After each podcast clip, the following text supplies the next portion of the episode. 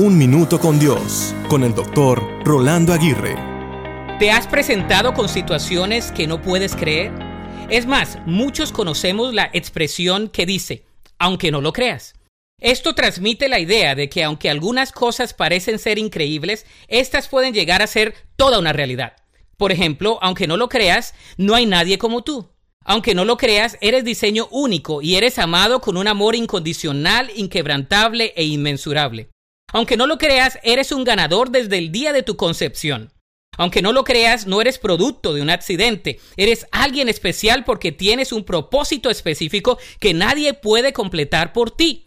Aunque no lo creas, eres alguien muy importante ante los ojos de Dios. Tanta fue la importancia que te dio que decidió enviar a su único hijo para poder tener una relación contigo. Aunque no lo creas, el Hijo de Dios murió en tu lugar pagando una condena que tú merecías, pero también resucitó. Al hacer esto te dio la posibilidad de llegar a tener una vida eterna y aunque no lo creas, a través de él puedes entrar al cielo.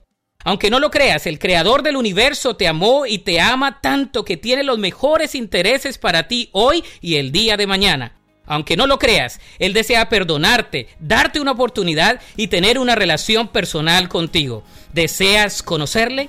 La Biblia dice en 1 de Juan 5:20, y sabemos que el Hijo de Dios ha venido y nos ha dado entendimiento para que podamos conocer al Dios verdadero.